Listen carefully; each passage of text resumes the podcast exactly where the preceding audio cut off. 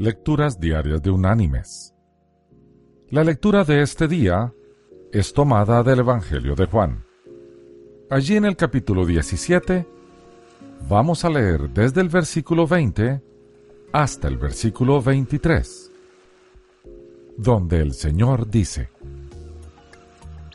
Pero no ruego solamente por estos, sino también por los que han de creer en mí por la palabra de ellos para que todos sean uno, como tú, Padre, en mí y yo en ti. Que también ellos sean uno en nosotros, para que el mundo crea que tú me enviaste. Yo les he dado la gloria que me diste, para que sean uno, así como nosotros somos uno.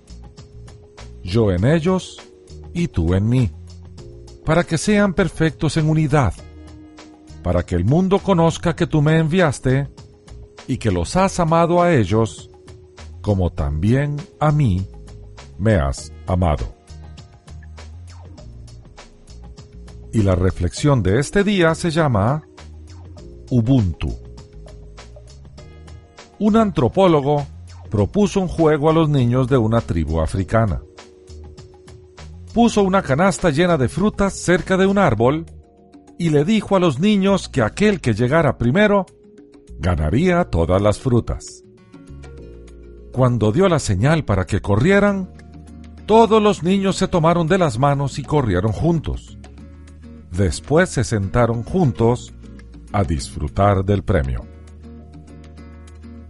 Cuando él les preguntó por qué habían corrido así, si uno solo podía ganar todas las frutas, le respondieron, Ubuntu. ¿Cómo uno de nosotros podría estar feliz si todos los demás están tristes? Ubuntu en la cultura sosa significa yo soy porque nosotros somos. Mis queridos hermanos y amigos, la cultura postmoderna se basa en la relativización de todas las cosas en otras palabras, si no me afecta a mí, hay que tolerarlo. Y si me conviene a mí, aunque implique lastimar a otro, hay que aprovecharlo. Este individualismo moderno nos ha llevado a la ambición desmedida que nos hace medir a las personas por las posiciones que han alcanzado y los bienes que han adquirido.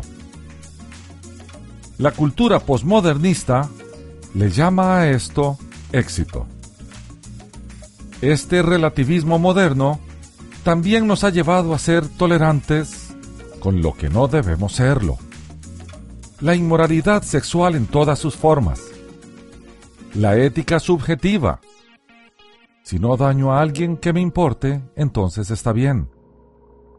Y a la exaltación del individuo por encima del Creador del universo. Jesús, a través de las Escrituras, nos lleva a dar un paso atrás en esta loca moda y nos ubica en el bien común, en hacer por otros lo que nos gustaría que hicieran por nosotros, estando en su lugar, y en que los creyentes seamos uno, como Él es uno con el Padre. La Biblia le llama a esto iglesia. Los niños de la tribu africana le llaman Ubuntu y nos gritan desde allá, yo soy porque nosotros somos. Que Dios te bendiga.